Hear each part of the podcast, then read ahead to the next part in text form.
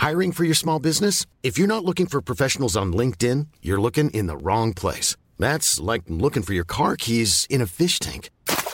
LinkedIn helps you hire professionals you can't find anywhere else, even those who aren't actively searching for a new job but might be open to the perfect role. In a given month, over 70% of LinkedIn users don't even visit other leading job sites. So start looking in the right place. With LinkedIn, you can hire professionals like a professional. Post your free job on linkedin.com slash spoken today. Espérate, Espinosa, porque Sergio no viene y no sé, a ver cuándo empezamos la un grabación. toque. Pega un toque. A ver, Sergio Cordero, aquí.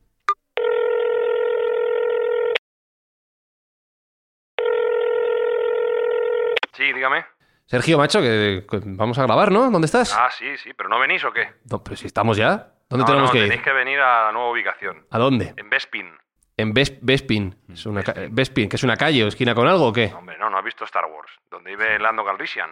No, no. Una ciudad flotante, joder. Cógete el primer dirigible que puedas y te vienes para acá. ¿No Venga. sabes quién es Lando Calrissian? No he visto. ¿Lando Te qué? Estoy viendo la cara.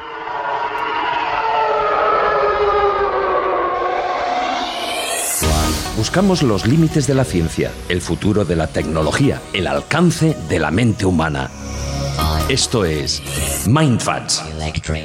Bienvenidos a Mindfax, donde cada semana buscamos los límites de la ciencia, de la tecnología y de los, eh, de los clásicos del cine que no he visto. Es que es para matarte. Que no he visto, ya está, no los he visto. ¿Qué pasa? No lo he visto, tío.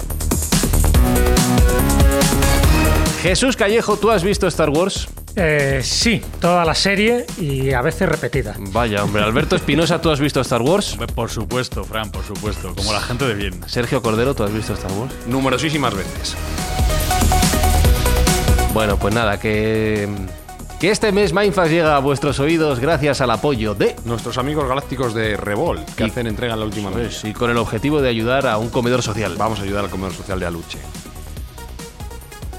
Bueno, y haciendo buenas obras, pues nada, me tendré que ver Star Wars. Están- están- están- me están me- es que me están mirando con una cara como de decepción con la especie humana. Chihuahua te, te está... Estás al mismo nivel de mi hijo, que tampoco la ha visto. No la has visto, vale, está aquí con nosotros. No la has visto, ¿no? Star Wars, pues nos ponemos, nos ponemos. Id, id hablando vosotros de vuestras cosas, que nosotros nos vamos a ver la Guerra de las Galaxias.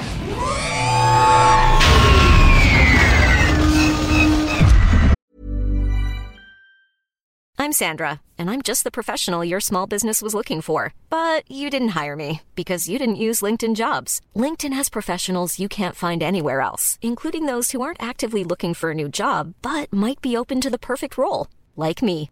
In a given month, over 70% of LinkedIn users don't visit other leading job sites. So if you're not looking on LinkedIn, you'll miss out on great candidates like Sandra. Start hiring professionals like a professional. Post your free job on linkedin.com slash spoken today.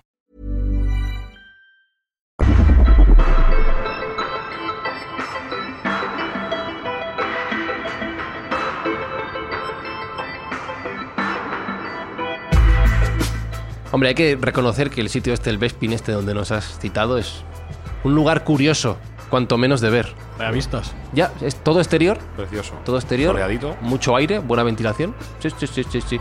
No me fío yo de que esto no se caiga. No, mientras no te caigas tú, el- la, la ciudad Esa es otra, la barandilla es alta y fuerte.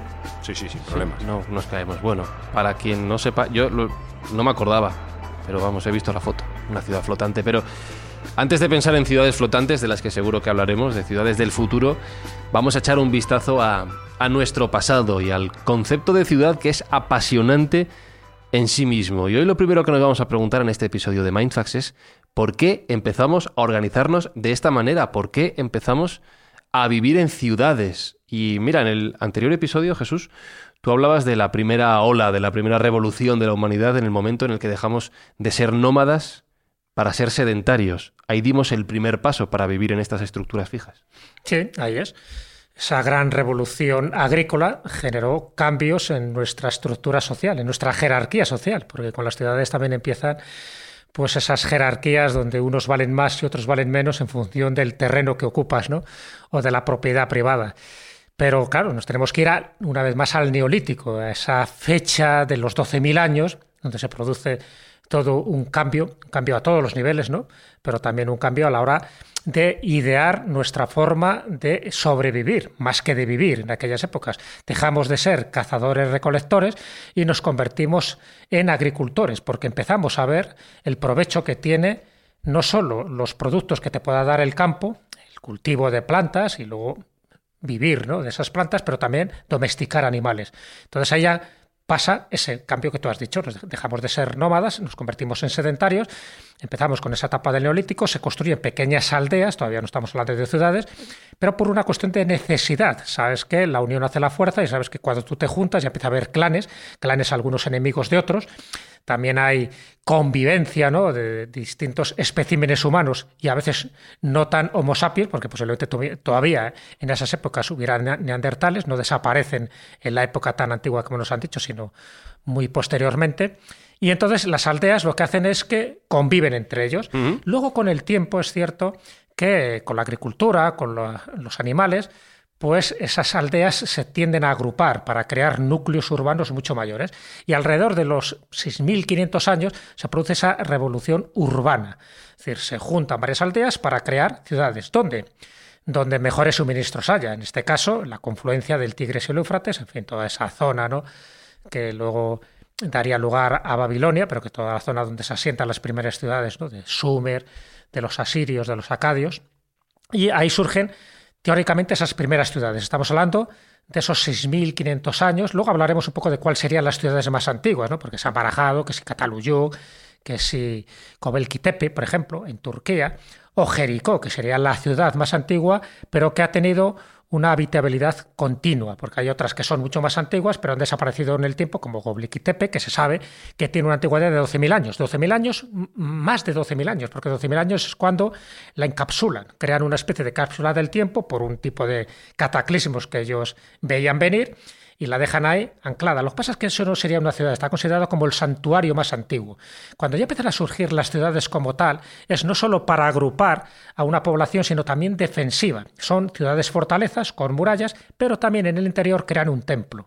Por lo tanto, ya son ciudades santuario, un templo dedicado a su dios principal, porque también consideran que hay unas defensas exteriores, que son las murallas, y hay unas defensas interiores, que son espirituales, que son las que proporciona sus propios dioses, a diferencia de los dioses de los enemigos.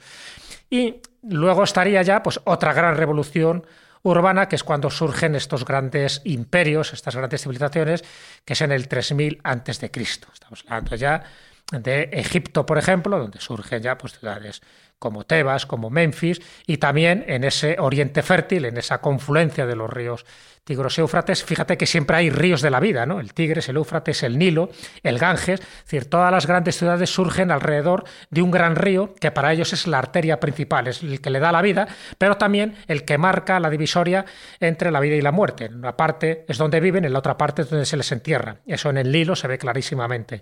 Entonces surgen esas grandes ciudades por cuestiones de necesidad, por cuestiones defensivas, por cuestiones agrícolas, por cuestiones religiosas. Y dentro de esas grandes ciudades, cada una luego va rivalizando con las demás. Pero vamos, los primeros núcleos urbanos son estos que te estoy comentando, por ejemplo en Turquía, Cataluyú, en Tepe, luego Jericó en Palestina, y luego sobre todo pues todas las ciudades que tienen que ver con ese oriente fértil, como es Ur, por ejemplo la patria de, Abraham, o lo que es Ladakh, o lo que es Eridu, en fin, todas esas grandes ciudades que tuvieron una gran importancia y que las sabemos de ellas gracias a las tablillas ¿no? escritas en cuneiforme que se descubren en, el siglo XIX, en toda la zona que actualmente es Irak, y que conocemos perfectamente cómo se distribuían, cómo se organizaban por ese tipo de tablillas que no dejan de ser registros documentales y también registros numéricos de cómo vivían. Esas son las grandes ciudades. Ciudades, las grandes ciudades tienen que tener una muralla, tienen que tener un templo, tienen que tener una estructura social, tienen que tener una jerarquía y una organización.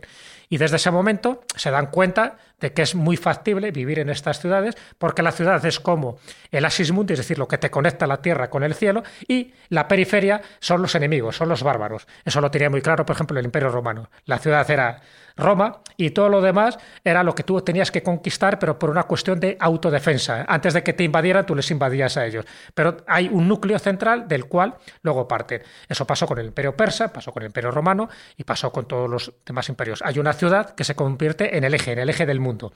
Y el eje del mundo se convierte en el ombligo. Es decir, es el lugar de peregrinaje, es el lugar donde tú tienes que ir. Pero no solo para que te defienda, para, para buscar mejores oportunidades de trabajo, sino también porque consideras que estás protegido a todos los niveles, ya digo, tanto de un, a un nivel material como también a un nivel espiritual. Esas son las grandes ciudades-estado. Ujú.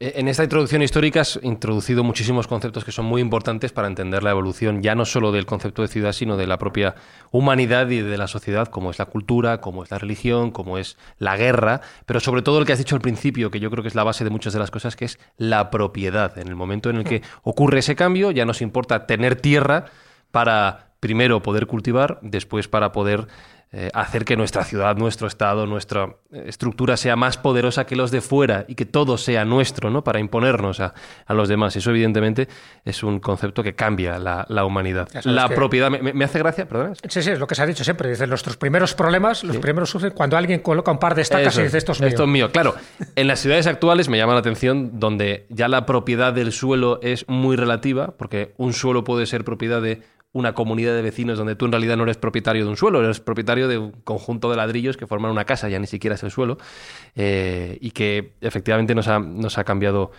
completamente. Y en este, lo acabas de decir, surgen los problemas. Sí.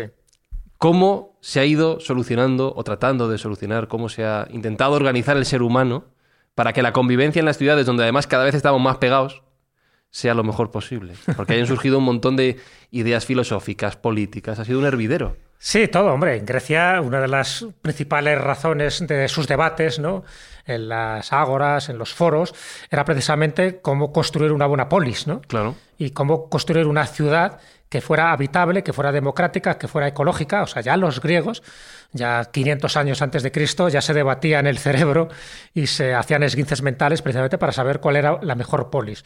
Pero eso, por, por una parte estructural, es decir, había que buscar lugares de asentamiento factibles, por eso siempre, por ejemplo, cerca de ríos, evidentemente, porque es el suministro, ¿no? el líquido vital, pero también, por ejemplo, alrededor de una montaña, porque tuvieras un flanco ya eh, que, podías defender de forma natural, o en lugares elevados, que también son lugares estratégicos. Estaba todo muy imbricado, pero claro, los dos grandes problemas que ha tenido la humanidad a lo largo de, toda su historia es el hambre y las guerras. Es decir, son los, los grandes problemas que tú tienes que solventar. Es decir, cómo construir una ciudad donde te puedas autoabastecer sin ningún tipo de problema y cómo defenderte de los, de los enemigos que de una forma golosa te miran para invadirte y conseguir todo lo que tú has conseguido a lo largo de los siglos. Y la gran diferencia de las ciudades de la antigüedad a las ciudades que, las que estamos ahora habitando es que las ciudades de la antigüedad se distribuían y se expandían de una forma horizontal y las nuestras se extienden de una forma vertical. Es decir, eso es un concepto clave. ¿Por qué? También porque la población ha aumentado. Al aumentar la población se ha generado otro tipo de problemas añadidos. Seguimos teniendo hambre y tenemos guerra, pero ya se están estructurando esos problemas de una forma distinta. El espacio, la propiedad privada, empieza a ser cada vez más limitada por una cuestión de, digo, de expansión. Entonces ya las ciudades no se expanden a lo horizontal, sino a lo vertical, que son las grandes construcciones que los que vamos a hablar de ciudades del futuro. Muchos rascacielos, o si no puedes conseguir esos rascacielos, donde en el menor espacio posible albergues a la mayor población, sino pues tienes que ir al cielo. Entonces construyes ciudades, ciudades acuáticas, por una parte también, no lo olvidemos, esa es otra de las var- variantes que hablaremos. Es decir, en el, en el océano hay mucho océano, hay mucha mar, donde tú puedes crear islas artificiales con ciudades artificiales, o bien en el cielo con islas flotantes, al estilo de esta que hemos comentado en Star Wars, o al estilo, por ejemplo, de lo que hizo Jonathan Swift, ¿no? por ejemplo, los viajes de Gulliver, donde tuvo una ciudad flotante. O sea, que no es algo de ahora, sino que ya en el siglo XVIII se estaba pergeñando. Así que ese sería un poco los momentos fundamentales de la estructura urbanística, de cómo hemos ido evolucionando de la prehistoria, del neolítico hasta la actualidad. Los problemas siguen siendo los mismos, lo que no es lo mismo es la forma de resolver esos problemas. Yo quería comentar simplemente que al fin eh, la distribución en ciudades no deja de ser la consecuencia del dominio de una tecnología. Al final, como bien ha dicho Jesús al principio, el neolítico nos trae la agricultura y es la agricultura la que nos lleva a convivir como estamos conviviendo. O sea, una tecnología nos, nos fuerza, entre comillas, o nos lleva a vivir en comunidad. Y claro, es, no nos olvidemos que es una tecnología muy importante, de las más impactantes en, la- en el género humano, que es eh, la que nos permite tener un excedente de comida, que hasta entonces era difícil de tener, con lo cual, a su vez, ese excedente de comida te lleva a tener la figura del especialista, que alguna vez hemos comentado, pues el, defensor, el soldado, el guerrero, el maestro. eh, que antes, evidentemente, al ser cazadores recolectores, pues todo el mundo estaba más o menos dedicado a caminar por los prados buscando qué comer y qué llevarse a la boca y, en todo caso, como mucho, eh, cómo alimentar a los más débiles de la tribu. ¿no? Entonces, esta nueva tecnología, que es la agricultura, nos lleva ya a tener un desarrollo social y, y estructura al hombre como lo que es, como un ser mm, político y, y, que vive en comuna, ¿no? Entonces, me parece que, fíjate, ese descubrimiento a dónde nos ha llevado. Y bueno, luego comentaremos un poco, que, como bien decía Jesús y bien anticipaba, hacia dónde tiende el futuro de esta convivencia que hacemos en ciudades, porque no nos olvidemos que un 80% de la humanidad vive concentrado ahora mismo en ciudades y tiende a más, no tiende a menos, con lo cual es un elemento fundamental y cómo en el futuro pues veremos alternativas eh, a esta convivencia que tenemos actualmente. Me llama la atención, y es cierto, cómo esa, ese desarrollo tecnológico ha propiciado el surgimiento de nuevas eh, profesiones, entre las cuales está la gente que se dedica a hacer podcast, ¿no? Esto es Sí. antes era inimaginable, Completamente. ¿no? Es gente que se dedicaba a la mala vida. ¿no? Bueno, había cuentacuentos antes, ¿eh? Y había También gente es que... verdad, también es era- verdad. Es verdad. es verdad. Tampoco, tampoco creo que se ganaran la vida muy allá, ¿no? No. Eso no ha cambiado, eso no ha cambiado. Es verdad. No, no, no. Es verdad. Como hablemos de las profesiones más antiguas,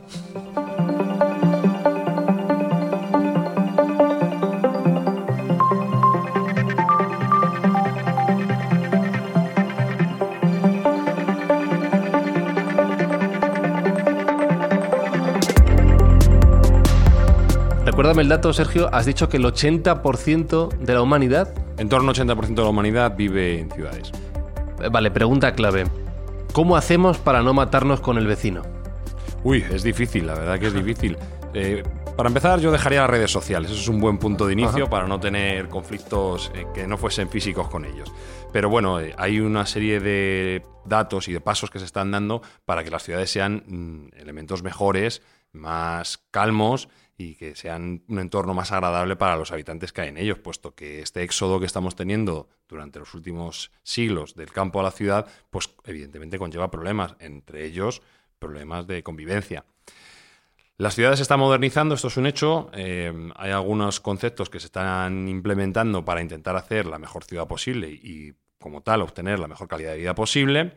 Y entraría aquí el concepto de las nuevas ciudades, concepto de Smart City, que es como le han llamado, como le han querido llamar a estas ciudades del futuro, pero ciudades del futuro presente, es decir, que estamos hoy en día involucrados en ellas. Hay varios ejemplos, luego daré alguno, pero las ciudades del futuro eh, más cercano ha introducido Jesús muy bien el concepto de verticalidad. La verticalidad va a ser central en, en la ciudad futura. O sea, edificios cada vez más altos, todo mirando Sí, para sí, arriba. sí, fundamental porque al final el espacio es limitado. A Sí. día de hoy en la Tierra el, el espacio es limitado, con lo cual tenemos que aprovechar lo mejor posible. Y ya no solo porque sea limitado, sino porque es mucho más eficiente hacer construcciones en vertical que en horizontal. De tal modo que podamos tener zonas comunes mucho más amplias, que podamos tener muchas más zonas verdes, que tengamos eh, vías de comunicación que sean más eficientes, transportes masivos como metro, tren, etcétera, que también mm, re- requieran recorridos más cortos, con lo cual al final sean más prácticos y más baratos. Y bueno, pues eh, uno de los conceptos junto con la verticalidad va a ser el de la electrificación y el de la eh, eh, computación de todo, lo que llaman el IoT, el Internet of Things, ¿vale? Todo conectado. Todo conectado, todo va a tener una IP y absolutamente todo va no va a escapar nada del control del, del urbanista o, o de aquella persona que esté al, al cargo de la gestión de la ciudad. Por ejemplo, un grifo que gotea va a mandar una, una señal diciendo yo estoy goteando, está conectado a internet y yo estoy goteando, estoy perdiendo agua. Y eso va a dar la capacidad para poder repararlo de un modo eficiente para que no haya pérdidas. O un enchufe que está roto, pues exactamente lo mismo. en- da- va a dar su, su propia alarma para que todo eso se vaya, se vaya modificando. Entonces, al estar todo conectado, vamos a tener, digamos, un control absoluto de cualquiera de los elementos que incorpore la ciudad. Por ejemplo, un banco, o por ejemplo, una papelera, o cualquier, cualquier elemento Farola que, se pensemos- rompe, un atasco para ver cómo lo solucionamos, todo. Vamos a tener conocimiento completo del entorno que nos rodea. Y esto es una cuestión muy importante. Esto ya se está, se está implementando y hay ciudades como Singapur que están muy avanzadas y tienen ya una malla de IoT bastante amplia. Incluso en Abu Dhabi se están empezando a plantear ciudades desde cero, ex novo completamente, con un plano ortogonal eh, de inicio. Y no se concibe hacerlo si no, está, no es una ciudad absolutamente conectada. Junto con esta conectividad de todos los elementos de la ciudad, eh, hay también un elemento que es muy importante que es el consumo energético. La, la ciudad del futuro tiene que ser eficiente energéticamente. Y del modo en que se busca la eficiencia es utilizando energías renovables, por supuesto, con placas solares en las ventanas, que sería una de las propuestas, en, en lugar de cristal convencional, cristal fotovoltaico, porque no nos olvidemos que si miramos unos paramentos de cualquier ciudad, lo que vemos es cristal por todos lados. Bueno, pues utilicemos ese cristal como receptores fotovoltaicos, que la tecnología existe.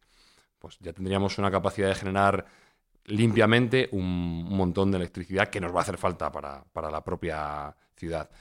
El agua, por ejemplo, pues también será un elemento muy importante con pluviómetros, con con acequias y con eh, renovación continua de agua potable y fecal, eh, que esto ya también se está dando el caso, en el, en el caso de Singapur también se está dando. Por ejemplo, en Singapur sus vecinos malayos se reían de ellos porque decían que se estaban bebiendo el pis que les venía de Malasia. Lo que hacen ellos es compran aguas fecales de Malasia, la reciclan y se la beben, la utilizan para todo. Escúchame, igual todos los conceptos de la ciudad del futuro no tienen por qué salir adelante, ¿vale? Bueno, bueno. Este no me... Cuando haya escasez de agua, a la gente de Singapur le va a pillar bien preparada. Eso a sí es nosotros, verdad. no sé si tanto. Eso sí es Entonces, verdad. ellos están anticipando a lo que puede venir. Con lo además, buena que está el agua de Madrid, Espi. Ya, a lo mejor. Pues esa no sé Bueno, si también te digo una cosa. Si supieses lo que hay en el agua de Madrid antes de tratarla, igual no te sabía tan buena. Gracias por hacerme feliz. Claro, claro. Hay que, todo esto hay que, hay que mirarlo. Y una cuestión también que es importante en las nuevas ciudades o las ciudades del futuro más cercano es el- la capacidad de transporte. Que yo aquí estoy seguro que va a ir, va a ir muy definida con flotas de coches autónomos. No sé si serán de ámbito municipal o serán de ámbito privado, probablemente esto más esto último, pero va a eliminar un 90% de los vehículos que hay actualmente en circulación, puesto que va a perder el sentido el tener propiedad del vehículo. Y aquí, fíjate, aquí quiero hacer eh, incidencia. Lo hemos hablado desde, desde el inicio del concepto de ciudad, la propiedad, la propiedad del suelo, Mm. del edificio, de algo a lo que aferrarte para poder tener asegurada tu subsistencia. Y sin embargo, la ciudad del futuro empieza a eliminar ese concepto Sí, de la propiedad. La propiedad es un concepto desvanecente en, en- en general en la tecnología, la desatomización y la capacidad que estamos teniendo de digitalizar los, los activos nos lleva a que cada vez tengamos menos propiedades físicas y en la ciudad del futuro va a ser un, un elemento muy importante. Otra vez vuelvo a sacar a Singapur, que es una ciudad que me gusta mucho y que está muy avanzada en este ámbito. En Singapur hay una capacidad, eh, la propiedad de los edificios solo es por 99 años. Es una concesión administrativa, es decir, si tú tienes tu piso, lo tienes por 99 años. ¿Por qué se hace esto? Para garantizar una mm, rehabilitación completa desde la totalmente centralizada. Es decir, es el, es el gobierno el que va a decir qué va a pasar después de esos 99 años con ese edificio. Si ese edificio tiene todavía una habitabilidad buena y es, es útil para la comunidad, pues probablemente se prolongue ese arrendamiento a largo plazo que se tiene con los habitantes y si no, pues se hace uno nuevo. Se destruye y se hace uno nuevo. Un país comunista. Ese te iba a Es- decir que es el que país más esto- capitalista con claro, conceptos comunistas. Con esto estás introduciendo una nueva, un, un nuevo concepto político, ¿no? Que, que roza y además lo acabas de, es que es tan contradictorio como llamativo. Bueno, País capitalista con conceptos comunistas. tiene algunas connotaciones comunistas. Capitalismo. Claro, es un. Tiene algunas Eso connotaciones pasa en. Vietnam y pasa en China, ¿eh? Sí, bueno. Sí, sí, sí, sí, pero, pero aplicado al futuro, en este caso, de Pero desarrollo aplicado al futuro, Sí, Singapur. sí, sí, sí. Está claro, en, en Singapur existe también el concepto de ciudad, o sea, de vivienda propia en propiedad para siempre, pero a lo mejor el coste es tres, cuatro veces mayor del que tiene el coste de este, de este tipo de soluciones habitacionales que, bueno, pues vendrían a ser como unas viviendas de protección oficial para la gran masa. Te hacen como, como un leasing, ¿no? De esto como Sí, con los coches 99 ahora. años, una concesión, sí. sí, Y bueno, en teoría 99 años muy bien se te tiene que dar para sobrevivir en la casa, eh, ya no te va a hacer falta, ¿sabes? Con lo cual, bueno, pues tiene, tiene un sentido, tiene un sentido. Sí, sí. Y eso permite también que el precio baje, porque al, al su- el suelo, al no tener que comprarse, sino ser del Estado, hace que la repercusión de costes sea menor y tu vivienda sea un poco más barata de lo que sería en otros sitios. Si vas a, allí y ves precios, que yo lo hago por formación profesional, pues te das cuenta de que siendo un país caro, porque hay una renta per cápita muy elevada, no es tan tremendo el coste de un edificio. A lo mejor estamos hablando de en torno entre 200 y 300 mil euros al cambio Joder. Sí, sí. que no es tan, no es un disparate, teniendo en cuenta que son viviendas bastante majas. Entonces, bueno, pues es otro concepto que también se va a implementar, eh, que yo considero que, tiene un sentido, sobre todo para la planificación futura. Y nos quedaría por último comentar de dónde va a venir la alimentación. Eh, yo creo que una ciudad que se precie, que sea futurista y que quiera cumplir con estos parámetros de Smart City, tiene que intentar eliminar la dependencia exterior lo más posible. Tiene que, en la medida de lo posible, producir su propia comida. Y aquí es donde entra en juego un concepto también que ya manejamos en su momento, que es el de las granjas verticales. Granjas verticales que se van, a, se van a acercar a la ciudad, van a estar dentro del concepto de producción de la ciudad y van a suministrar eh, vegetales y verduras, que es por donde yo creo que va a ir la tendencia alimenticia en los próximos años, sin tener que eh, emitir una huella de carbono del transporte mm, o minimizar la huella de carbono del transporte que haya que traer de, otras zonas.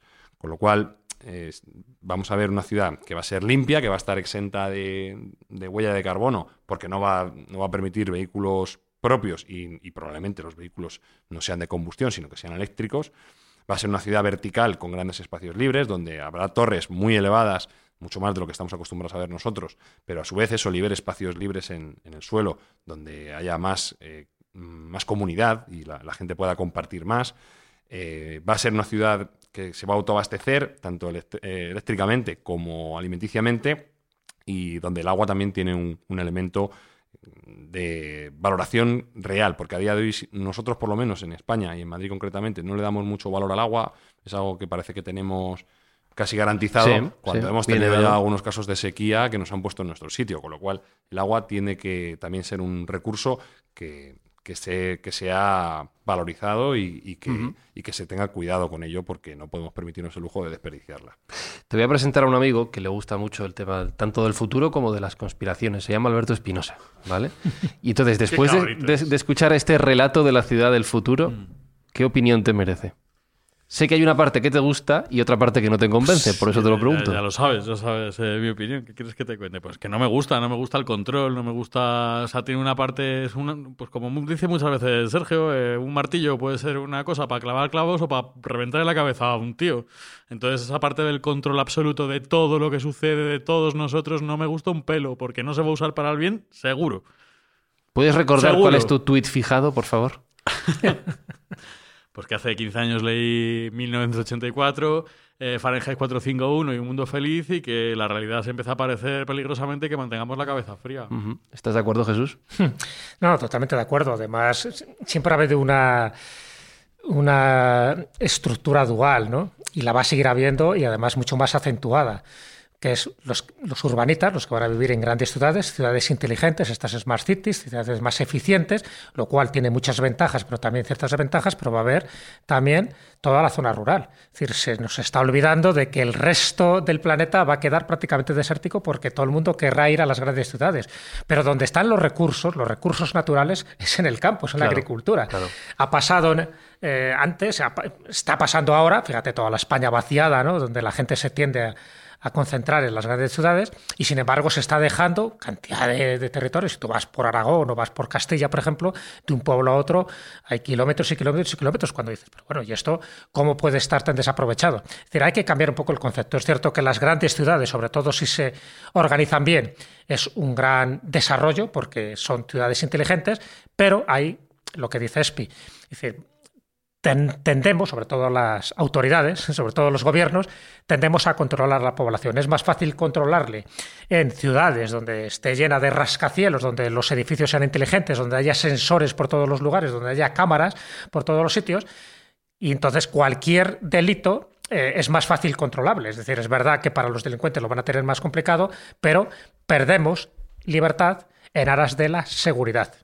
De hecho, una cadena de supermercados muy famosa en España va a implementar, que lo va a poner ya, ese eh, reconocimiento facial para que la gente que tenga una orden de alejamiento porque ha cometido un delito en ese supermercado eh, no pueda acceder al supermercado, que ha dicho que, bueno, que, tu, grabación de, de ti, si tú no has cometido un delito, se va a eliminar directamente. Pero eso es una mentira absoluta. Lo que nos van a usar para controlarnos qué compramos, cuándo entramos, qué uso hacemos y lo va a hacer esta cadena de supermercados, la primera, y luego el resto de establecimientos comerciales. Y ese es el, primer uso que se va a hacer de eso. Va a ser una mentira. Y tú no vas a poder demostrar en ningún momento que han usado esos datos, porque no vas a poder ni te vas a ocupar en hacer eso. O sea, es un control, un control, un control. No, es que hay que, permutar, muchas veces hay que permutar bienestar por control. Claro. No, no, no, se tiende a eso. De hecho, una de esas Smart Cities, ¿no? de las que ha comentado Sergio, algunas están ya en proyecto, estas están desarrollando, que es la de Sonto, en Corea del Sur, donde está eso construido con rascacielos, pero con una tecnología increíble. Ya lo llaman Smart Cities, ciudades inteligentes, ciudades eficientes y eficaces, pero no tanto para el ciudadano, sino para el control del poder que te va a tener ahí sumido en una serie de ventajas, porque es verdad que los residuos se canalizan a través de galerías subterráneas, el agua se recicla continuamente y buscan un poco el concepto de la ciudad jardín, pero en tipo rascacielos, es decir, donde los eh, pisos intermedios sean jardines, sean guarderías, donde los pisos altos sean discotecas y sean zonas de ocio, donde los pisos más bajos sean eh, viviendas como tal. Pero en el fondo todo concentrado donde lo que te están vendiendo es el, pues eso, el, caramelo, ¿no? Como diciendo, mira, aquí usted va a vivir mejor, va a tener todos los servicios médicos, transporte prácticamente nulo porque vamos a, poner transporte público siempre evitando la tecnología del carbón y del CO2 y tal, sino que sea de lo más eficiente, energías alternativas, posiblemente siempre con paneles solares. Es en esta ciudad de, Corea del Sur, que ya se está haciendo, lo que pasa es que están llegando menos habitantes de los que ellos pensaban, creo que actualmente solo hay unos 120.000 de los 500.000 que tenían previstos, pero ¿por qué? Porque están viendo ciertas incomodidades y porque están viendo la trampa, que es lo que está diciendo Alberto Espirosa. Es decir, la trampa está que te lo están poniendo como algo muy bonito. Recuerdo un poco el caso de Brasilia. Brasilia sabéis que es una ciudad que se crea prácticamente de la nada, se crea en una especie de desertado allí brasileño eso, para, para que se, se, descongestionen las grandes poblaciones, como era Salvador de Bahía, como era eh, Río de Janeiro y tantas y tantas, pero luego nadie quería ir allí. Pusieron ministerios, los grandes ministerios están allí en Brasilia, daban unos incentivos económicos a todos aquellos funcionarios que quisieran irse y ni aún así. Es decir, al final Brasilia sigue siendo la capital, pero es una capital inhabitable en el sentido de que todas son, pues eso, grandes construcciones eh, de hormigón armado, donde la vegetación es verdad que la hay, pero de un parque a otro tienes que coger el coche. De hecho, allí dicen que el hombre se, se distribuye en tres grandes factores, que es cabeza, cabeza, tronco y no extremidades, sino coche. Si no tienes un vehículo en el que desplazarte, no te puedes ir a ninguna parte. Entonces, esas grandes ciudades que han intentado revolucionar el concepto urbanístico han tenido muchos para bienes, pero también muchos inconvenientes. Y esto estoy hablando de Brasilia, que ya tiene unos cuantos años, estamos hablando de los años 60 del siglo pasado. Las grandes ciudades, todas estas smart cities, y ahora contaremos unos cuantos ejemplos, tienen ese gran peligro desde mi punto de vista. Te resuelven muchísimos problemas energéticos, de residuos, de, de energía, de energía solar, siempre están buscando lo más eficiente, pero a cambio, a cambio tú tienes que prescindir de tu libertad, pero porque interesa, es decir, el que invierte unas cantidades tremendas, estamos hablando de miles de millones en este tipo de ciudades, tiene que rentabilizarlo. Y una forma de rentabilizarlo es que tú al final vayas a los sitios que ellos quieren que vayas, compres los productos que ellos quieren que compres, etcétera. Pero es que vas a entrar por el aro, entras por el aro. Y si no, te vas a la zona rural. Hmm. Pero si además es que se está viendo, ese debate ya está, te lo están diciendo. Eh, bueno, es que aquí no, si usted no comete ningún delito, ¿qué, qué problema tiene usted en que le grabemos y controlemos? Y ¿Qué, problema tienes si no has cometido ningún delito? Que no quiero, que no quiero, que no soy un delincuente y no, no tengo por qué hacer esto, no tengo por qué. Y me está usted obligando y me va a obligar. Y no puede ser. Es que Me temo que va a ser el futuro. Vamos por ese camino y no puede ser. Va a ser el futuro. Pero mira, hablando del futuro, has dicho, eh, habéis dicho dos, un ejemplo cada uno, eh, Sergio y Jesús. Has hablado de la creación de Brasilia como esa ciudad del futuro en, este país, que al final no ha funcionado tan bien. Has hablado del caso de, Corea del Sur. Sergio, tú has hablado de la creación de una nueva ciudad en, en Abu Dhabi. ¿Las ciudades del futuro son las mismas que las del presente? Quiero decir, ¿son reaprovechables las grandes urbes actuales?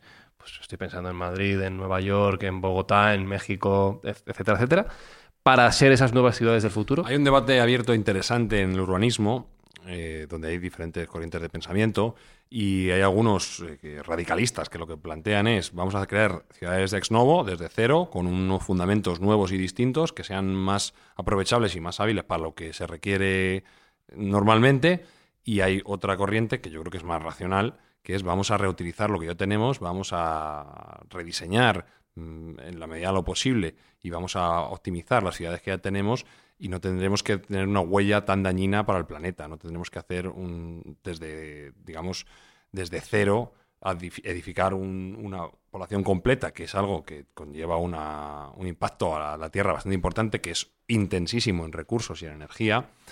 Y bueno, pues estas son las dos, las dos concepciones que hay entre diferentes urbanistas que yo he estado comentando y parece ser que el, formato europeo es más el de reutilizar la, la ciudad ya establecida, mientras que en otros países del globo prefieren trabajar desde cero. Le hace China, le hace pues toda la parte de Asia e incluso en, en, algunos puntos de América también pues se pretende debe ser que como ahí hay más espacio pues tampoco les cuesta tanto el empezar desde cero Europa es más limitada en ese aspecto y quizá necesite reutilizar lo que ya tiene.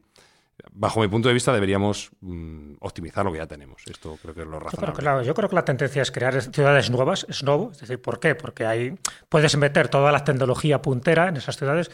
Tú remodela ahora Madrid, remodela, por ejemplo, Londres Sí, o el Cairo. Es muy complicado. Es más fácil hacer ciudades nuevas en lugares, además, aparentemente inhóspitos, pero ahora podemos un poco pues, recrear incluso lluvias artificiales. Tenemos muchísimos eh, elementos orgánicos para crear vegetación de lugares donde antes era prácticamente imposible, que se lo digan a, a los israelitas, ¿no? Lo que han conseguido en este sentido. Yo creo que las grandes ciudades, sobre todo las ciudades históricas, se van a convertir en dos tipos de centros. Por una parte, en guetos, en guetos de inmigrantes, donde se van a crear ahí sus sus mafias internas, porque toda la gente pudiente que tenga dinero se va a largar de allí precisamente buscando esas, más, esas comodidades, esas nuevas tecnologías. Por tanto, las ciudades tradicionales se van a convertir, por una parte, en guetos, que se van, a, se van a quedar prácticamente ahí sin mayor crecimiento, y en otros casos se van a convertir en museos. Es decir, lugares donde tú las puedas visitar y mira, qué bonito, así se vivía en el siglo XX. Y la gente dirá, ah, oh, no, no, ¿cómo se vivía así?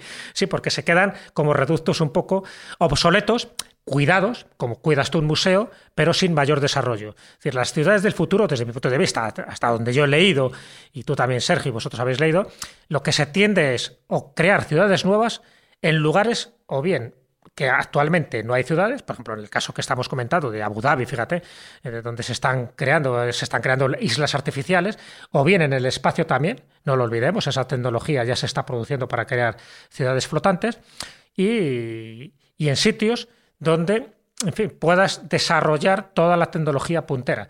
Como siempre digo, si no nos autodestruimos antes, sí que vamos a ver esa fractura de la sociedad clarísimamente. Por una parte, las clases más pobres, más desfavorecidas, que las va a seguir habiendo, van a estar viviendo en estos núcleos urbanos sin desarrollar y las, los núcleos pudientes desarrollados, las élites, van a vivir en estas nuevas ciudades inteligentes, que no les va a importar eh, ser espiados porque son ellos mismos los que van a crear los programas informáticos para ser espiados. Pero entre medias va a haber mucha población, efectivamente, que sí va a ser espiada. Pero va a ser espiada de una forma voluntaria, porque no hemos hablado que todo el mundo al final tendrá su chip de identificación.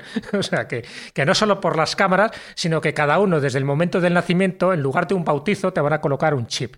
Y va a ser un chip que si no te lo colocas te consideras en un outsider, te consideras en alguien que, que estás al margen del sistema. Y eso ha ocurrido siempre, por cuestiones ideológicas políticas o por cuestiones ideológicas religiosas. El que no forma parte del rebaño era una oveja negra. Bueno, pues eso lo vamos a seguir viendo, lo que pasa que con otra estructura, con otra mentalidad, con otra cosmovisión, se está viendo ahora ya los, anticipos de claramente, y por eso yo soy más, más factible, o pugno más, el tipo de ciudad jardín donde la tecnología cumple una función clave, pero no esencial. Y ahí es donde entraríamos, por ejemplo, si os parece, con ese proyecto Venus, que es una de las grandes, Claro. de las grandes propuestas, que a mí particularmente me llama la atención. Cuando hablamos de proyecto Venus, no es las ciudades que se quieren construir en Venus, Que eso, va- sino, eso iré yo luego. que eso será luego, Iba a preguntar luego. sino Venus eh, en Florida, ¿no? ¿Por qué? Porque desde mi punto de vista, y además ya lleva eh, los diseñadores, ahora os diré quién son, llevan más de 70 años propugnando una ciudad que sea eficiente, que sea ecológica, que recupere el medio ambiente, que tenga una biodiversidad donde tú puedas convivir con los animales, porque cuidado, en estas ciudades inteligentes verticales que estamos hablando de los rascacielos, los animales pasan a un segundo plano. No, no, ni un bicho, nada. Tendrán sus zoos, tendrán sus Claro. lugares para que tú los visites, pero cuidado con las mascotas, porque se está buscando la higiene y dentro de esa higiene, dentro de esa seguridad, tanto alimentaria como sanitaria, las mascotas van a pasar a un segundo plano. Eso no se cuenta, pero ya lo veréis. Por lo tanto, esa, esa falta de convivencia con los animales, es decir, con las mascotas, es muy perjudicial para Me la estás- inteligencia emocional Me del estás humano. diciendo que no me puedo llevar a la gata. Exactamente, Pues ni yo a mi voy. Ya está, pues no, no vamos, no vamos. Pero, pero, eh, pero en Venus, Florida, sí. Pero en Venus, Florida, tal como se está desarrollando desde hace años, esto ya te digo que no es, no es un futurible, sino que ya se está haciendo, y además se está buscando un poco lo mejor de las grandes ciudades tradicionales con lo mejor de las grandes tecnologías que ya tenemos implementadas. ¿no? Es la de Jack Fresco y Rosanne Midus, que es un matrimonio que lleva tiempo ya haciendo esto, desde el año 1995. Bueno, ¿cuáles son sus objetivos? Sus objetivos es objetivos utópicos, eliminar la guerra, eliminar la pobreza y eliminar a la política como tal. Es decir, que nuestras decisiones no estén regidas por políticos, sino más bien por gestores, o por administrativos. ¿Por qué? Porque se da cuenta de que los grandes problemas que nosotros tenemos casi siempre vienen gestionados por la política. Entonces, si eliminamos la política tal como la conocemos y en su lugar creamos gestores, pues nos irá mucho mejor. O sea, que él va a la base de todo esto. Él dice, ¿cuáles son nuestros problemas? Los problemas son estos. Vamos a eliminarlos. ¿Cómo los eliminamos? Haciendo ciudades mucho más efectivas, mucho más ecológicas. Bueno, la transición, es lo que quiere es hacer una transición, ellos, ¿no? de un sistema de mercado monetario, que es el que actualmente tenemos, a un sistema económico basado en los recursos. ¿De acuerdo?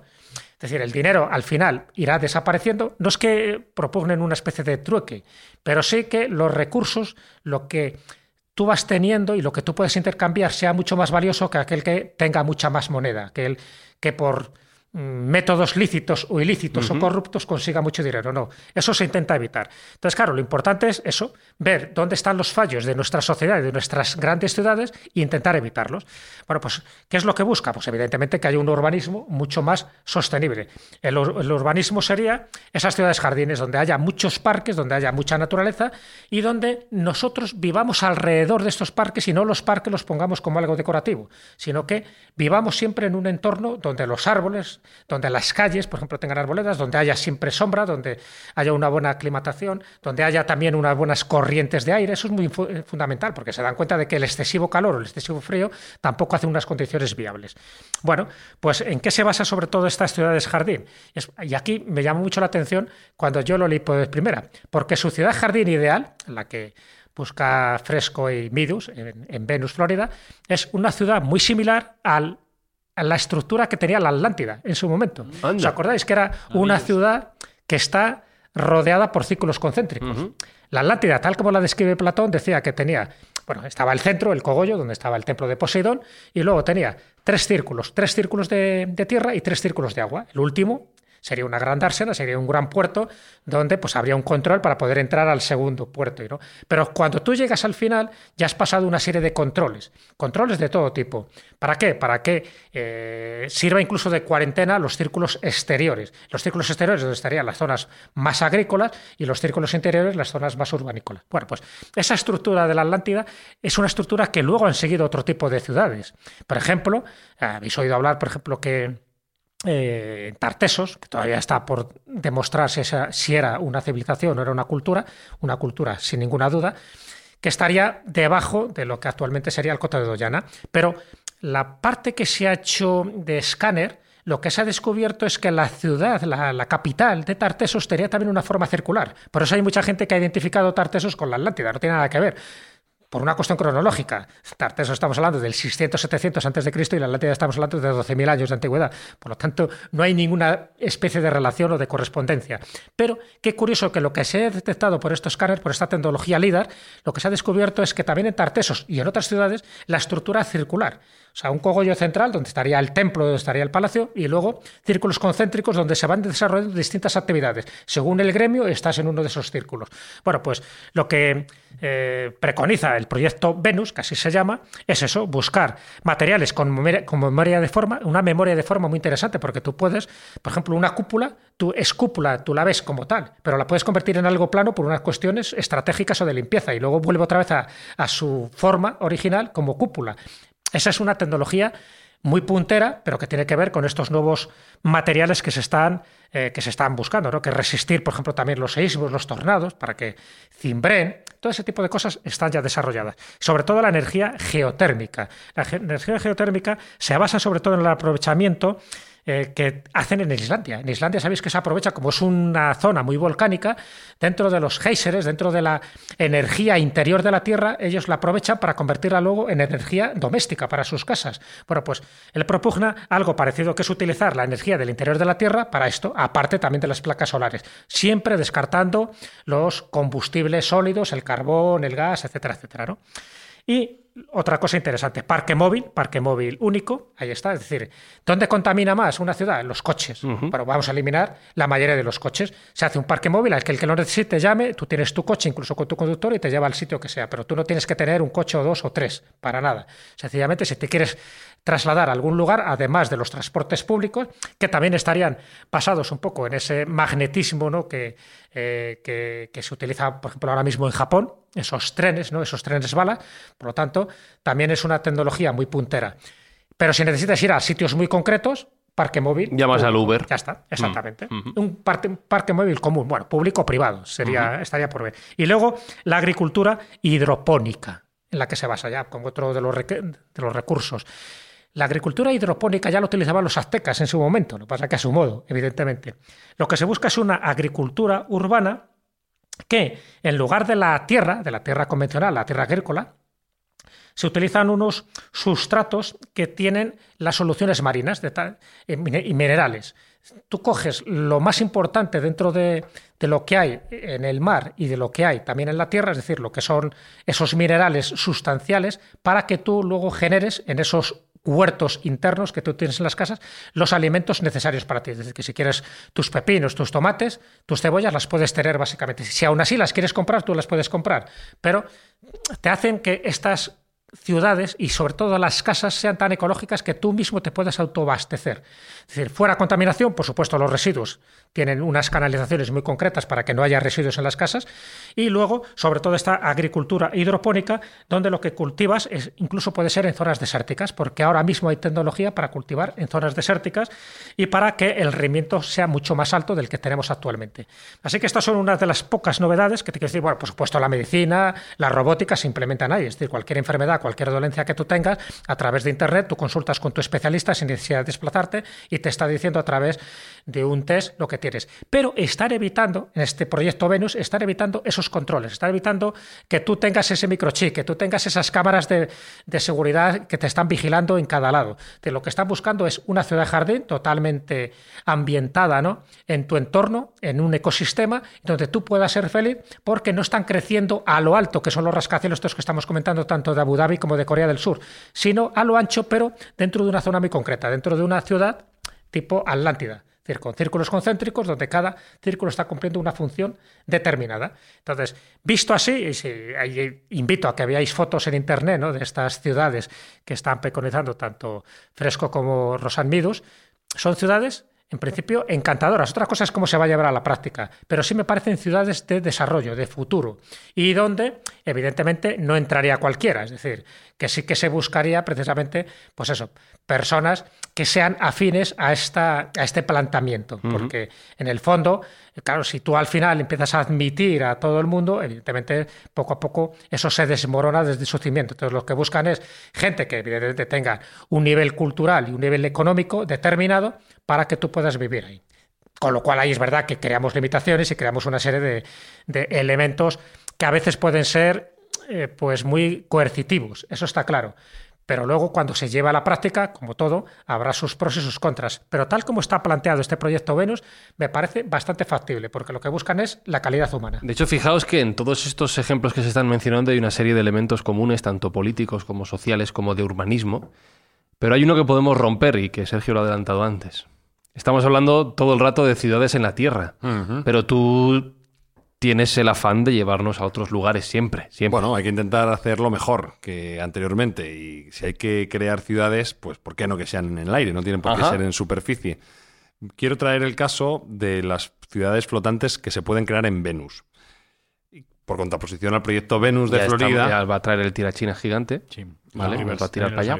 Cuando, cuando nosotros pensamos en crear colonias fuera de la Tierra, nuestro primer pensamiento viene a ser Marte. Pero no siempre ha sido así. En los años 60 y 70 se estimaba Venus como mejor opción para establecer una colonia humana fuera de la Tierra que no la propia Marte. Lo fuimos descartando a medida que mandamos sondas para allá y vimos que pues tiene 462 grados centígrados de aire acondicionado iba a hacer falta. Sí, Sí. que tiene ríos de ácido carbónico, Sí, eh, que tiene mucho. nubes ác- ácidas. Bueno, esa lluvia. No- no es- la superficie de Venus no invita mucho, aunque a veces se le han denominado el planeta hermano a la Tierra, pero la superficie no es muy buena. Sin embargo, si nos abstraemos y somos capaces de irnos 50 kilómetros por encima de la superficie, pues hay una serie de ventajas que son bastante importantes A las afueras. a las afueras. Eh, ya, ya dejamos esas eh, problemáticas que teníamos con el ácido, etcétera, la Ajá. dejamos fuera. La presión se normaliza. Ajá. Y la gravedad se acerca mucho a la de la Tierra. Estaríamos hablando de aproximadamente 0,9 Gs. Por contraprestación a 0,4 Gs que hay en, en Marte. Lo cual, bueno, pues puede ser peligroso a largo plazo, Claro. porque a medida que no tengamos una gravedad cercana a la de la Tierra, eh, nuestros músculos se van a ir degenerando. Con lo cual, si tenemos una gravedad y una presión cercanas a la de la Tierra, mucho mejor. Y en Venus lo podríamos tener. Aparte, la propia atmósfera de Venus es tan densa que con cualquier gas podríamos crear una masa flotante. No hacía falta que fuese un gas especial, porque tiene esa densidad. Incluso el aire de la Tierra podría flotar sin ningún problema, pero bueno, cualquier gas que pudiéramos obtener allí, casi cualquiera, nos haría que la infraestructura pudiese flotar. Y el concepto es ese, un poco como que vimos en Bespin en Star Wars, que tú no has visto, Que yo pero- no he visto. pero vas a ver, Sí. eh, que es pues, Siento. hacer ciudades flotantes que tienen una ventaja también importante y es que tienen una radiación solar muy alta, con lo cual se puede obtener mucha energía de, con muy pocos paneles solares, con una eficiencia mucho mayor a la que hay en la Tierra. Y bueno, pues eh, tenemos una ventaja fundamental también que es la cercanía a la Tierra. Venus está muchísimo más cerca de lo que está Marte, con lo cual los tránsitos serían mucho más cortos. No nos hace falta tirachinas gigantes al estilo Angry Birds, sino que con cohetes convencionales podríamos llegar bastante, con bastante tranquilidad. Y bueno, luego las propias ciudades, y voy un poco rápido porque nos estamos quedando sin tiempo, pero las propias ciudades tendrían sus ventajas a su vez, porque ciudades flotantes harían que pudieran tener movilidad para comerciar, por ejemplo. Si tienes varias ciudades flotantes, las puedes Ah, unir. nos, nos llevamos la ciudad, igual Claro. que el sistema solar. Las puedes unir Claro. haciendo superclústeres de ciudades Ajá. donde vas creando, en medida que vayas necesitando, pues nuevos módulos. Como un Lego. Sí, exactamente. Serían crecientes, ciudades crecientes y sobre todo que si hace mal tiempo en la zona sur de, de Nos Venus, va- nos la vamos. al norte Claro. y punto. No hay Sí, ningún sí. problema. O sea que tener, capa- tener capacidad de mover la ciudad completamente es ventajoso también para lo que, que nosotros queremos, que es establecer una colonia. Entonces, esto es un concepto que se está trabajando. Incluso la NASA tiene ya eh, un modelo que se llama Havoc, en el cual pues están dando posibilidad y viabilidad a este tipo de, de infraestructuras. Evidentemente queda muy lejos y queda, queda todavía eh, mucho tiempo para tener tecnología para poder hacerlo así, pero quizás sea una alternativa interesante a las colonias en Marte que todo el mundo estamos pensando cuando, cuando creemos en salir de la Tierra. A lo mejor este, este concepto en Venus pues puede darnos un empujón distinto y habría que dar una segunda pensada. Hostia, pero ¿y Elon Musk qué va a hacer si va, si va para Marte? Lo está- Bueno, lo Elon está lo, tiene claro, lo tiene para Marte, lo tiene claro, pero bueno, a lo mejor si el vecindario se pone bien en Claro, Venus, a él claro. no le importa tampoco. Sí. Claro. Eh, me ha quedado claro que tú en las ciudades del futuro que ha comentado Sergio al principio no vivirías. No, pero no. ahí en, en Venus, en Vespino este, ¿vivirías? Eso sí, y las de Jesús también me gustan. Sí, también. Pero al final sabes que todo va a acabar en lo mismo. Que no, que no. Que no, que eso no lo quiero, que no Ya, lo quiero. ya. No lo quiero. Me voy a resistir todo lo que pueda. Vale. Ya nos veremos en el campo.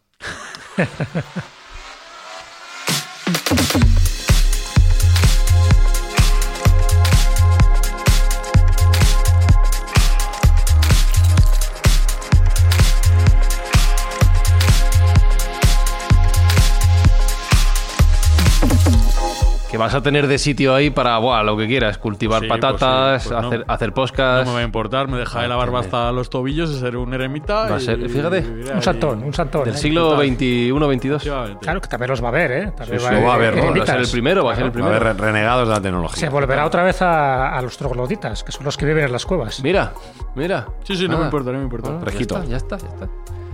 Bueno, pues a esto hemos venido a Mindfax, a investigar el futuro de la ciencia, la tecnología y el que no quiera que se baje, no pasa nada. Me bajo, me bajo en esta Te parada. en esta parada. Pues Alberto Espinosa, ha sido un placer y ya nos veremos en algún momento. Sí, sí, no, no. Bueno, puedes venir a verme cuando quieras. Vale. No, tu arco y tu vente al, al próximo episodio Mm. y ya hacemos temporada y ya, ya luego si quieres te quedas. Venga, vale. Vale, venga, hecho, hecho. Jesús Callejo, un placer una vez más. Pues lo mismo os digo, me voy a mi falasterio que me he construido particularmente con cuatro tábalas. Y Sergio Cordero, antes de decir adiós, recordamos gracias a quién y con qué objetivo hacemos Mindfax en Pues este, mes este de mes julio. nos ayuda a los chicos de Revol que hacen distribución en última milla y nos están ayudando a colaborar con el comedor social de Aluche. Gracias, Sergio. A ti. Y un servidor se despide, Fran Izuzquiza. Ya la próxima semana cerramos temporada en Mindfax. Seguro que no te quedas. Seguro que te, te Pero el próximo, el próximo episodio Vale, vengo. vale. Bueno, ya la Te temporada. explicaré, te explicaré mi postura en este tema. Vale, vale, ya la próxima temporada ya veremos con quién lo hacemos. Pero bueno, un placer, abrazos, besos y hasta la semana que viene. Chao. Mindfacts llega cada semana a tus oídos a través de Spotify, Apple Podcast, Evox, Google Podcast o tu aplicación favorita. Búscanos en redes sociales. Somos Mindfacts. Tiene permiso para aterrizar en la plataforma 327. Gracias. No hay nada de qué preocuparse. Lando y yo nos conocemos. ¿Quién se preocupa? ¿Ves? Mi amigo. Em, Mantén los ojos abiertos. ¡Eh!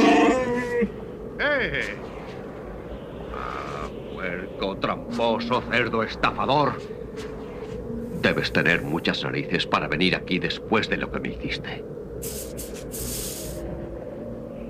¿Eh? ¿Qué tal estás, viejo pirata? Me alegro de verte. Nunca pensé que podría tropezar. Bueno, parece muy simpático. ¿Dónde has estado, Sí. eh? Muy simpático. ¿Qué estás haciendo aquí? Ah, reparaciones. Pensé que podrías ayudarme. ¿Qué le has hecho a mi nave? ¿Tu nave? Eh, recuérdalo, la perdiste frente a mí limpiamente.